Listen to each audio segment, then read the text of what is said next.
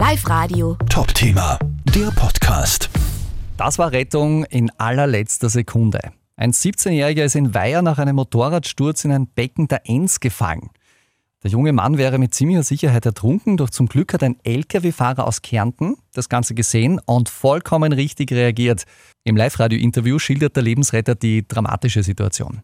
Äh, ein Motorradl ist im, im unterer Leitschen drin gewesen, nicht? also noch eingeklemmt und ich habe den Fahrer nicht gesehen. Und das ist genau auf der Höhe, die ist Enz gleich hoch als wie die Straßen fast. Und jetzt habe ich mir gedacht, der ist da reingefallen. Nicht? Dann habe ich ihn gefunden, dann bin ich die Unfallspuren nachgegangen und dann auf der anderen Seite von der Straße ist also ein Auffangbecken und da ist er dann drin gelegen. Nicht? Und Gott sei Dank ist er am Leben.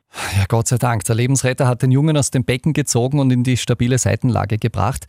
Auch für ihn war das eine ganz emotionale Geschichte danach, das musst du schon verarbeiten, ne? aber du funktionierst einfach. Mehr kann ich da eigentlich nicht dazu sagen. Und danach, ja, okay, es war eine schlaflose Nacht heute und es passt so. Eines ist fix, ohne die schnelle Rettung wäre der junge Mann mit Sicherheit ertrunken.